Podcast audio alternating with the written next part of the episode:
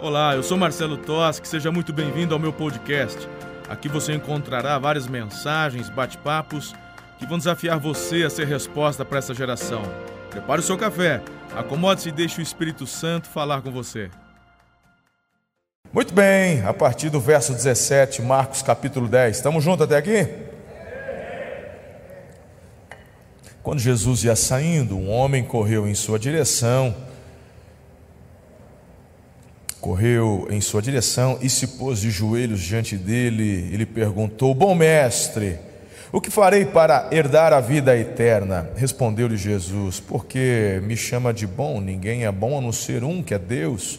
Você conhece os mandamentos: não matarás, não adulterarás, não furtarás, não darás falso testemunho, não enganarás ninguém, honra teu pai e tua mãe. E ele declarou: Mestre, a tudo isso tenho obedecido desde a minha adolescência. Por enquanto, até aqui, olha para mim. Eu queria que você já entendesse algo muito profundo, porque o texto todo se refere à salvação, se, refere à vida eterna. É sobre isso que o texto está falando falando. É muito interessante porque aqui já cai por terra uma das falácias que hoje ainda é muito forte, até, até em meios ditos evangélicos. O que é, pastor? Do que o senhor está falando? Mesmo a graça sendo tão explicitada e você não tem como contrariá-la, ou seja, salvação não se compra, salvação não se merece, salvação se recebe pela fé, é graça, é algo que eu não mereço, ponto final, e não tem chance, base para interpretação diferente disso, acabou. Acontece que, na prática, o ser humano ele tem, querido, uma tendência pecaminosa de querer fazer por merecer alguma coisa. Aqui está um dos maiores erros nossos. Perceba qual é a pergunta desse jovem. O que, que esse jovem quer?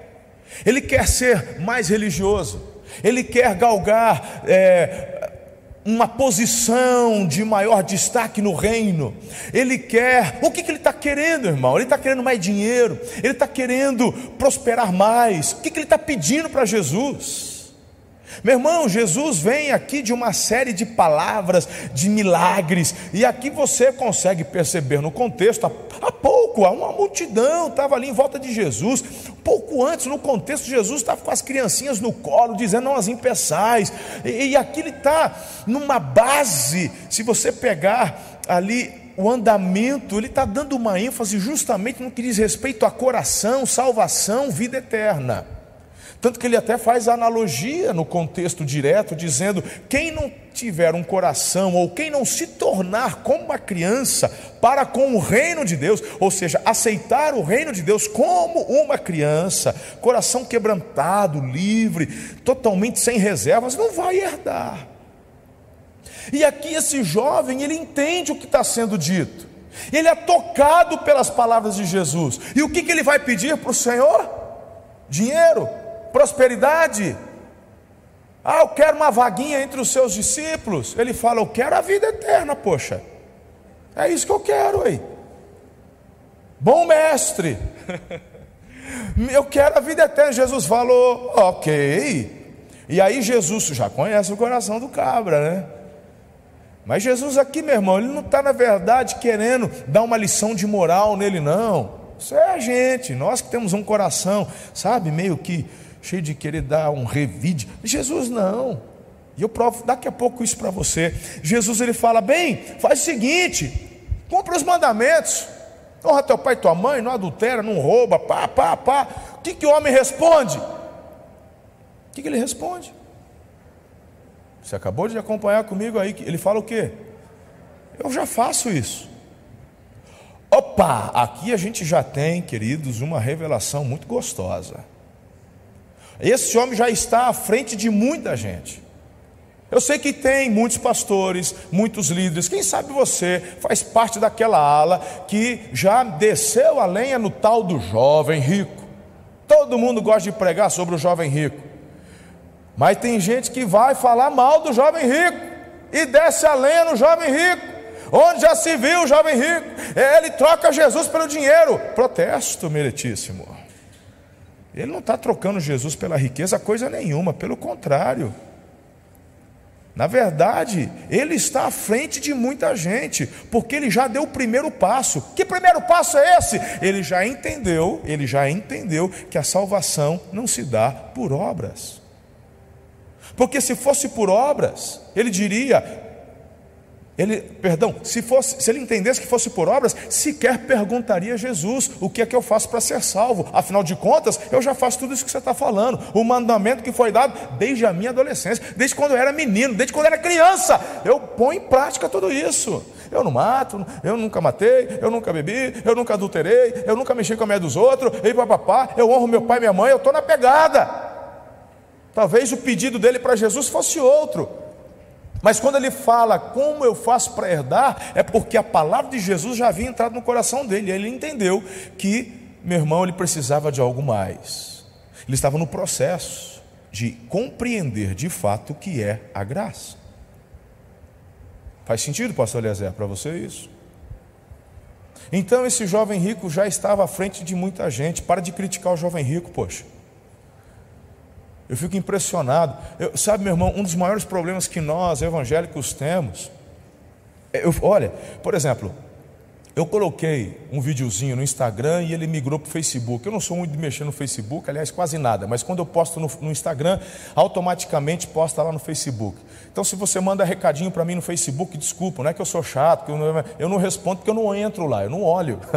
Então, nem manda recado para mim lá, particular. Ah, eu pedi, não respondeu. Né? Então, é impressionante. Eu não, eu não olho. Mas aí eu fui dar uma olhada no vídeo, né? Porque no Instagram bombou. Sabe daquela mulher carioca falando de Jesus numa gíria lascada? Né, irmão? Eu achei muito engraçado aquilo lá, achei muito bacana. Eu coloquei lá no, no Instagram, bombou, meu irmão. Galera, papapá. Agora veja só como que são os conflitos geracionais. O Instagram já é a geração Y que foi mais, a, a mais antigão, está tudo no Facebook. E quanto mais antigo, mais tendência de legalismo. Concorda comigo? Sim, claro que sim. Então, meu irmão, assim eu fui falei: será que está bombando no Facebook também? Meu Deus, quando eu fui lá no Facebook, deu quase um milhão de alcance de pessoas de visualização. Não foi isso, pastor Haldman? Quase um milhão sei quantos milhares de comentários. Aí eu fui ver, rapaz, mas que tanto comentário é esse? E aí eu desconfiei, né, irmão? Um monte de comentário. Mas crente é acelerado para criticar. Não tinha uma turma, irmão. Sabe o que, que mais gerava comentário? Era quando uns orelha seca ia criticar a mulher. E aí o pessoal tomava as dores e ia defender. Aí virava, né, irmão? Aquela montoeira de conversa. Um defende, outro ataca, um defende, outro ataca, um defende, outro ataca. Onde já se viu? Né? Porque quando eu me converti, eu parei de falar gíria. E sabe os negócios sem pé, sem cabeça? E eu fico falando, quanta perda de energia, irmão. Sabe, ao invés de você olhar e falar, uau, tem muita gente que vai entender a mensagem que ela está falando. Sabe por quê, meu irmão? Critica quem não conhece, critica, critica quem não tem o que falar, critica quem não está conectado com o objetivo e o propósito. Vai lá com teu português bonitinho, redondinho, vai lá na favela falar de Jesus, rapaz. Você não vai conseguir falar nada. Eu mesmo tenho procurado, sabe, cada vez me atualizar para poder me conectar com todas as gerações.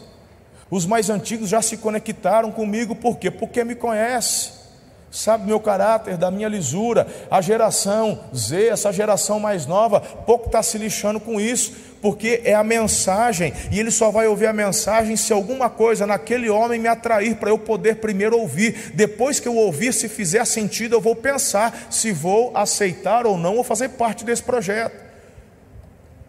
Por isso que uma hora eu estou com o cabelo maior, agora deu uma rapada, versão Ragnarok. Só os fortes entenderão essa. Eu percebi que eu precisava fazer alguma coisa depois de domingo. Aí ontem à noite. o pessoal do face a face está nem entendendo. Aí ontem à noite peguei umas fotos, coloquei lá no, no, no, no tio Google lá. Tio Google, fala, mostra umas fotos uns cortes de cabelo moderno para homem depois dos 40. E da, da loba. Aí eu, ele ia mandando as fotos, aí eu fazia assim para ela. Eu tava no sofá, isso aqui. Ela, não. Falei, tá bom, descarta isso, tio Google. Manda outro. Aí, esse. Ah, ela gostou. Então eu guardei. Esse. Esse também tá legal. Aí eu fui mandando tudo meu cabeleireiro. Pro Yane. Falou, se vira, a mulher gostou desses aqui, agora vamos ver, né? Depois que ficou pronto, falou, não, não tá igual do Ragnarok, do, do homem, da... não vou falar o nome dele de novo. Porque ele era cabeludo, mas no, no, no filme Ragnarok cortaram o cabelo dele, ficou assim, falou, ah, dona Ana, tô te vendo. Deixa, deixa estar. Estou brincando, irmã. Ela fica doida comigo, só para bagunçar com ela. Mas, sabe, a gente vai fazendo essas coisas para poder nos conectarmos, correto? Mas quando você, meu irmão, faz parte do coral da crítica, você, na verdade, deixa de compreender, deixa de receber, deixa de assimilar e desta forma você não ajuda, não coopera, não avança. Quando eu vejo esse jovem rico, a turma quer criticar o jovem rico. A turma sabe que quer botar defeito no jovem rico. Ah, deve ter ido para o inferno aquele jovem. Meu irmão, camarada, ele está ali a um passo muito adiante à frente de muita gente. Ele já se dirige a Jesus, chamando ele de mestre. Ou seja, o que o Senhor está dizendo, eu, isso está fazendo sentido para mim. Eu estou sendo tocado por Suas palavras, e eu estou percebendo que tudo aquilo que eu fiz até hoje, apesar de serem coisas boas, porque honrar pai e mãe, pai e mãe é coisa boa, obedecer à lei é coisa boa, mas eu já estou entendendo, Jesus, que é algo muito mais profundo, tem a ver com o coração, como é que eu faço para herdar a vida eterna. Estamos juntos aqui, correto? Vamos continuar então? Porque aqui, meu irmão, para mim é a parte mais linda. Verso 21. Jesus olhou para ele e o amou. Ah. E você estava cantando aqui. O seu amor me persegue. Jesus olhou para ele e o amou. Eu fico perguntando o que, que a turma dos críticos fazem com essa parte do texto, irmão. Se Jesus está dando uma enxotada no cara, se Jesus está dando lição de moral no cara, se Jesus está querendo expor, expô-lo ao ridículo, eu falo: o que, que eu faço com esse versículo? A Bíblia fala: Jesus o amou. Quando Jesus percebe que aquele jovem ele está com o coração quebrantado, querendo algo mais profundo, Jesus o ama. Antes de dar a resposta, ele diz: a, a Bíblia fala, Jesus o amou, porque a base da salvação, querido, é o amor. Tudo começa com amor. A tua célula, o fato de você servir, de ser um líder, de deixar o descanso hoje e vir a uma terça apostólica de capacitação de líderes, sabe? Mesmo sabendo tudo que vai acontecer. Ah, vai ter um meio de oração, vai ter um meio de multiplicação, vai ter um meio de oferta. Ah, vou ter que falar aquelas frasezinhas lá e não sei o que. É, você já sabe, mas você veio. Por quê? Porque é o amor que nos impulsiona, não a obrigação. É o amor.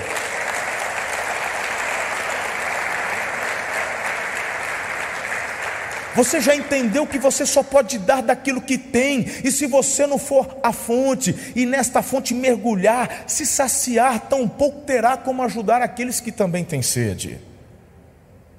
Quem dá de beber aos outros precisa voltar mais vezes ao poço. Por isso que você está aqui. Talvez eu sinta a falta de um pastor se faltar, se bem que a equipe é grande. Mas dificilmente eu vou sentir falta se um líder aqui faltar. Mesmo assim você veio. Porque a base é o amor. Teu amor a Deus, teu amor às pessoas, teu amor à sua célula, ao seu compromisso, seu amor ao reino, e tudo porque Jesus nos amou primeiro. Diga amém a isso. Nunca se esqueça. Quando te der aquela moleza, fala, será que eu vou hoje? Será que eu vou na cela? Será que eu vou ligar para o pessoal? Será que eu vou atrás daquele líder, aquele, aquela ovelhinha que faltou? Lembre-se, a base é o amor. Eu vou ligar porque Jesus se importa. Não é porque o pastor, o fulano vai ficar. É porque Jesus se importa. A base da salvação é o amor. Bem, Jesus olha depois de amá-lo e diz: Falta-lhe uma coisa. disse ele. Vá, venda tudo que você possui e dê o dinheiro aos pobres, e você terá um tesouro no céu. Depois, venha e siga-me. Meu irmão, essa palavra siga-me, venha, siga-me, era a palavra que todo projeto de Talmidim queria ouvir. Não é isso? Naquela época, e também entre os judeus ortodoxos, não é todo mundo em Israel, não. Israel é muito moderno, você não tem nem ideia. Os ortodoxos, sim, mas naquela época, toda criança ela era treinada. O sonho do pai era ver um filho se tornar um rabi, ou rabino, um mestre, era um sonho. Mas, irmão, mas não é todo mundo, não, porque ele chegava numa certa idade e ia escolher um rabino para fazer um teste, tá? E nesse teste ele já tinha que ter decorado o Pentateuco para começar. E se não me falha a memória, essa, essa criança era com 12 anos. Se não me falha a memória, talvez eu esteja errado, mas se não me falha a memória, quando ele completava 12 anos, ele podia fazer esse teste, ia até um rabino, e aí o rabino iria fazer perguntas, e mesmo que ele acertasse todas, não errasse nenhuma da prova que o rabino estava ali aplicando, o rabino mesmo assim poderia rejeitá-lo. E a frase que apontava a aprovação daquela criança era: segue-me. Esse era o sonho de toda criança quando ia fazer esse teste. Agora perceba, irmão, Jesus chega aos seus apóstolos e estamos em uma terça apostólica. Fala-se sobre levantar, preparar, capacitar e enviar líderes. Diga amém. Jesus chega, tirando aqui esse jovem, Jesus chega, irmão, para os apóstolos que já estavam com ele. Agora imagine vocês, muitos deles, quem sabe, até com uma certa frustração dentro do coração, porque certamente muitos foram fazer a prova e foram, é, bom, se foram fazer a prova, foram reprovados, porque não se tornaram mestres, correto? E eles acompanhavam, por isso que o Talmidim, meu irmão, onde, que é discípulo, onde o mestre ia, ele estava comendo a poeira das sandálias dele, estava atrás. Tudo, uma das maiores, um dos maiores privilégios daquele Talmidim era andar junto e aprender. A gente vê, né? Não tinha, o Eliseu não tinha os discípulos, enfim. Queridos, pensa comigo. Pega um João, um Tiago, um Pedro, depois já de passado muito tempo, eles não eram velhos, eram jovens, mas ouviram de Jesus uma frase que os arremeteram lá naquela, naquele teste, quem sabe um teste que foram reprovados, quem sabe ainda algo não resolvido dentro do coração deles, e eles ouvem de Jesus este convite: segue-me. Eles entenderam o que Jesus estava dizendo. Jesus era um mestre, um rabino, irmão. E aí, Jesus está dando a oportunidade para eles seguirem Jesus. E agora esse jovem está recebendo a mesma oportunidade. Jesus falou assim para ele: Vem comigo, eu tenho um lugar para você também aqui. Se é isso que você quer, eu estou percebendo que no teu coração você tem algumas barreiras, eu vou falar um pouquinho sobre isso, mas Jesus percebe que na verdade há um desejo muito grande no coração. Na minha opinião, sabe o que Jesus está dizendo? Jesus não apenas está apontando a barreira, mas Jesus está dando a ele condições, Mateus, através do que ele oferece, de fazer contrapontos, onde ele vai colocar na balança, de um lado o que tem, e do outro lado da balança o propósito que lhe está sendo oferecido.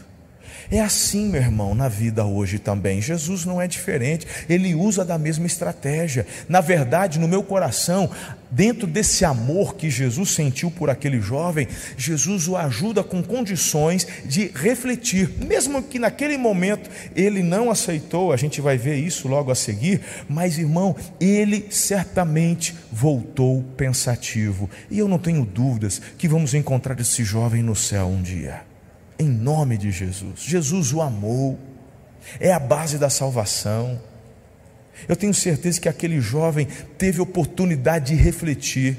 talvez não tenha se tornado um talmidim, talvez não tenha abandonado tudo, mas ele começou a pensar sobre as coisas que realmente são importantes na vida. Você está comigo até aqui? Agora veja.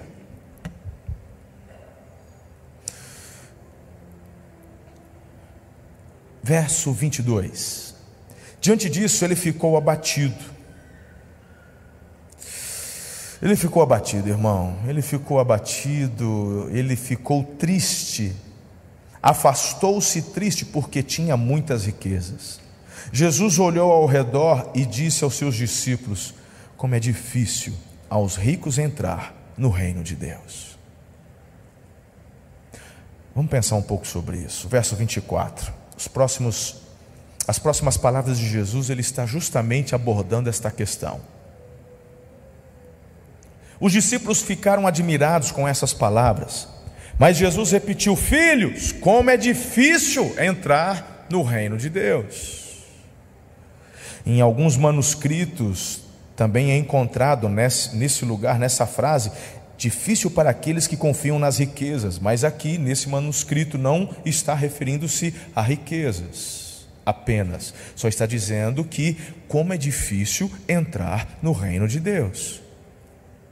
Aí você fala: não, não é difícil não aí. Aí eu estou entrando, eu já entreguei minha vida a Jesus. É verdade, você já é um lindão, selado pelo Espírito Santo, teu nome escrito no livro da vida, diga amém. Aleluia, ninguém muda isso, aleluia. Mas deixa eu te falar uma coisa: quem que te convenceu? É você que é mais bonito que os outros? Você que é mais inteligente? Porque você tem uma percepção do mundo espiritual que os outros não têm. É isso? Mas quem é que nos convence da verdade, da justiça e do juízo? Quem? É o Espírito Santo, né, irmão? Sim ou não? Então Jesus está colocando aqui de uma forma onde a salvação para o ser humano é algo assim praticamente impossível. E aí eu me refiro à introdução da nossa meditação hoje aqui, onde eu falo que o ser humano tem essa tendência pecaminosa de querer, sabe, fazer por merecer. E o Senhor fala: se você quer fazer por merecer comigo, não funciona. Ou você recebe de graça pela graça, porque eu não divido a minha glória com ninguém. Tanto que até a fé básica, a fé salvífica, quem lhe confere é o Espírito Santo. Roman, é, Efésios 2,8. Olha só, verso 25.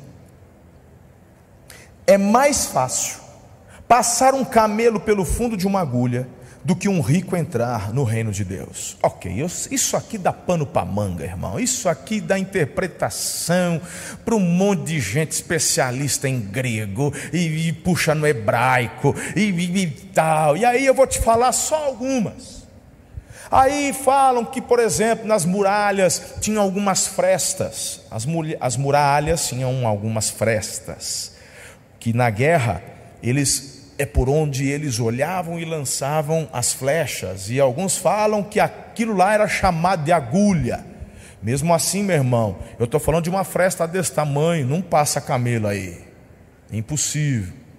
Outros dizem que havia uma portinha, uma portinhola, que era pequenininha, é, porque lembram que eu, falo, eu já ensinei vocês que naquele tempo as cidades elas eram cercadas, elas eram é, havia uma muralha, certo? E havia a entrada principal. E às vezes quando a cidade era muito grande, haviam algumas pequenas portas não podiam ser portas grandes, porque a porta grande precisava de um destacamento de guardas para guardar e impedir qualquer tipo de ataque. Mas quando era uma portinhola, uma portinha pequena, né, para poder não ter que dar a volta toda, então falava-se que algumas destas portas eram também chamadas de agulha, mas passava um adulto agachado para passar por ela. Aí está vendo? É, não é que é impossível, mas dá para fazer um camelo passar por ali. Outros dizem que no navio tinha não sei o que, uma corda grossa e não sei o que, do, que era chamada de camelo e passava não sei o que. Meu irmão, tem várias interpretações que o povo vai fazendo. Aí eu conversei com um judeu em Israel. Eu estava, inclusive, numa dessas, num muro, diante de uma dessas frestas. E aí eu me veio o texto, chamei o judeu, falei: vamos conversar aqui. Não fala em hebraico, não, ele, ele fala português. Então a gente conversou em português. Falou: oh, oh, vamos conversar. E esse texto? Aí ele foi falando cada uma das interpretações que ele já ouviu. Falei: e aí?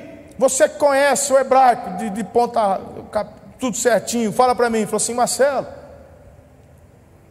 se bem que está no grego, mas se refere a uma cultura que é relativa ao hebreu, correto? Ele fala: aqui é literal. Aqui é agulha de costura e camelo animal. O que Jesus está dizendo aqui é que é impossível. O que Jesus quer dizer é exatamente o que ele disse: é impossível, e ponto final. Querer forçar qualquer tipo de interpretação vai ficar à mercê da imaginação do povo. Porque eu mesmo era adepto daquela da, da portinhola no meio da muralha, eu era adepto dessa. É o que eu ensinava muitas vezes. Mas ele me convenceu. E quando eu olho para o contexto, eu falo: você tem razão. Como assim? Então o rico não vai para o céu? Não é isso que Jesus está dizendo. Está dizendo que para o rico é impossível entrar no céu. Ele mas para o rico é impossível, e para você e para mim também. Para nós é impossível entrarmos no céu por nossos méritos, por nós mesmos. É isso que Jesus está dizendo, porque já está dentro do contexto anterior, como é difícil. E na segunda vez que Jesus reitera, ele nem fala do rico, ele fala como é difícil. Olha lá, meu irmão, repetiu, mas Jesus repetiu: Filhos, como é difícil entrar no reino de Deus. Agora veja, olha a explicação, irmão. Verso 26. Os discípulos ficaram perplexos e perguntaram uns aos outros: Nesse caso, quem pode ser salvo? Tanto que eles estavam compreendendo que Jesus está dizendo, que ele não fala dos ricos, ele está falando quem pode ser salvo, porque eles entenderam que Jesus está falando do coração do homem e não do coração do rico apenas. A questão do coração do rico que ele é apegado à sua riqueza. Há um impedimento maior, porque se você não estava domingo, tem que assistir a mensagem de domingo com relação a mamon, que se torna aqui um empecilho ainda maior, porque o objetivo de mamon é destronar Deus do coração do homem. Estamos juntos? Eles estão, então vamos todo mundo para o inferno. O que só está fazendo aqui, Jesus? Não tem jeito. Agora, olha que coisa linda. Verso 27: Jesus olhou para eles e respondeu: Para o homem é impossível, mas para Deus não. É isso que eu quero que vocês aprendam. Para o homem é mesmo, mas para Deus não. Todas as coisas são possíveis para Deus. Então Pedro começou a dizer: A gente deixou tudo para te seguir. Meu Pedro é um lindão. Pedro tem que chamar atenção. Pensa, irmão, né? Pedro, ele faltava um negocinho aqui na cabeça, chamava Simancol. Ele não tinha, Pedro não tinha Simancol. Não tinha, nem depois que foi cheio do Espírito Santo, o homem teve Simancol. Não teve, irmão. Mas a gente deixou tudo, tipo, ah, mas nós é diferente. Poxa, Pedro, Jesus, digo-lhes a verdade: ninguém que tem. Agora, olha só, irmão, como a questão aqui não é só do rico. Porque aqui eu vejo muitas pessoas até fazendo uma apologia à pobreza, cara. Que coisa ridícula, que falta de bom senso, que falta de conhecimento teológico, que falta de uma base simples de interpretação do texto, irmão. Não precisa nem ser teólogo, não, nem exegeta. Interpretação do texto. Olha isso aqui. Jesus olhou, papapá e aí, verso 29, respondeu Jesus: Digo-lhes a verdade: ninguém que tenha deixado casa, irmãos, irmãs, mãe, pai, filhos ou campos por causa de mim e do Evangelho, deixará de receber cem vezes mais. É, mas lá no céu, não, não, Jesus não está falando do céu. Jesus está falando já no tempo presente casas, irmãos, irmãs, mães, filhos, campos, e com eles também perseguição. Vai ter treta. Faz parte. Foi ele mesmo que falou das aflições depois, mas tem de bom ânimo, ok? E na era futura também, óbvio, o principal, a vida eterna. Então, Jesus, irmão, olha só, por que, que Jesus faz questão de reiterar isso? Porque se Jesus não reitera, as pessoas iriam colocar que para ser salvo tem que vender tudo e dar para pobre. E não é isso que Jesus está dizendo. É que o teu coração não pode estar submisso a mamon, teu coração não pode ser escravo de mamon, teu coração não pode ser escravo do dinheiro, desse Deus pagão das riquezas que eu ensinei domingo com relação à adoração dos sírios. Por isso que Jesus fala com aquele jovem: Eu estou percebendo algo diferente em você. Eu estou percebendo que de fato você está recebendo a mensagem mas tem algo que está lutando dentro do teu coração, e eu quero que você tenha aqui essa balança de opções para te ajudar a tomar um posicionamento. Jesus não está aqui declarando que a salvação se compra, ou que a salvação se merece, ou que a salvação se adquire por meio de você fazer um voto de pobreza, porque é o que dá a entender se você não compreende todo o contexto. Vende tudo, dá para os pobres, vem me seguir, vira miserável, e aí você vai para o céu, porque só os pobrinhos vai para o céu. Jesus está falando, ainda nessa vida, quem me deixa vai ganhar muitas coisas, vai receber muita coisa. E eu não estou falando da vida eterna, porque a vida eterna vem depois, já nessa era. Vai ter problema, vai ter perseguição, isso é fato, mas Jesus não promete riqueza, mas ele declara prosperidade. E você já entendeu a diferença de um para o outro. Amém ou não amém? Vamos passar uma régua aqui, irmão? Contudo, muitos primeiros serão últimos, e os últimos serão o primeiro. Pastor, foi legal. Aprendi uns negócios que eu não tinha conhecido ainda não. Mas assim, no frigir dos ovos, o que o senhor quer que a gente aprenda? O que, que tem a ver isso com eu ser um líder, ou eu sendo um líder, uma líder, de forma efetiva, prática na minha vida? O que, que muda? O que, que eu faço? Em primeiro lugar, se você permitir qualquer coisa entre você e Jesus, Jesus vai mandar você deixar aquilo que está sendo separado. Não é que ele é ciumento,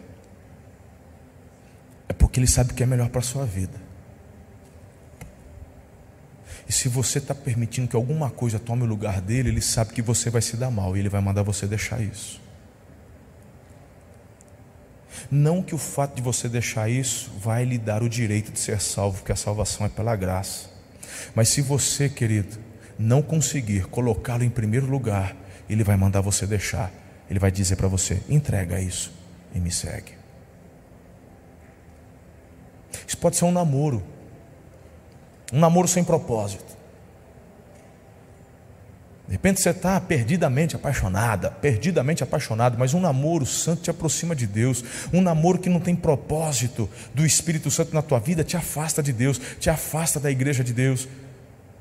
E às vezes Ele está te pedindo isso, deixa e me segue. Eu não estou dizendo que exista namoro perfeito, não estou dizendo que o teu namoro não vai ter problema, tem dia que, que vai chorar, não tem dia que. Não, não estou dizendo isso. Eu estou te falando que um namoro com propósito o namorado ajuda a namorada a ir para mais próximo de Deus e vice-versa. Se isso não está acontecendo, pode ter certeza que Jesus já está falando pelo Espírito dele: deixa e me segue. Se aquilo que você está fazendo, irmão, aqui na terra, para ser próspero e abençoado, está tomando o primeiro lugar no teu coração, ou você coloca isso no lugar certo, ou você vai começar a ouvir de Jesus as mesmas vozes e frases e afirmações que o jovem rico ouviu. Larga isso e me segue. Você vai ter que tomar a decisão. E eu estou falando de coisas que não são pecado, gente. Porque mais vale você ser obediente e andar na intimidade com Jesus do que ter todas as riquezas deste mundo. Está fazendo sentido agora? Ele te ama demais. E nunca se esqueça. Porque a segunda base do que eu estou te afirmando é porque Ele te ama. Não é porque Ele quer te podar. Não é porque ele não quer, porque ele não quer que você experimente, não é porque ele quer, é porque ele te ama. Ponto final. Essa é a base de Jesus ter dito tudo que falou para aquele jovem. Coloque-se em pé, vamos orar. Obrigado por ouvir. Se essa mensagem abençoou sua vida, compartilhe com um amigo. Ah, aproveite e me acompanhe também nas redes sociais, arroba Marcelo Toschi. Até a próxima!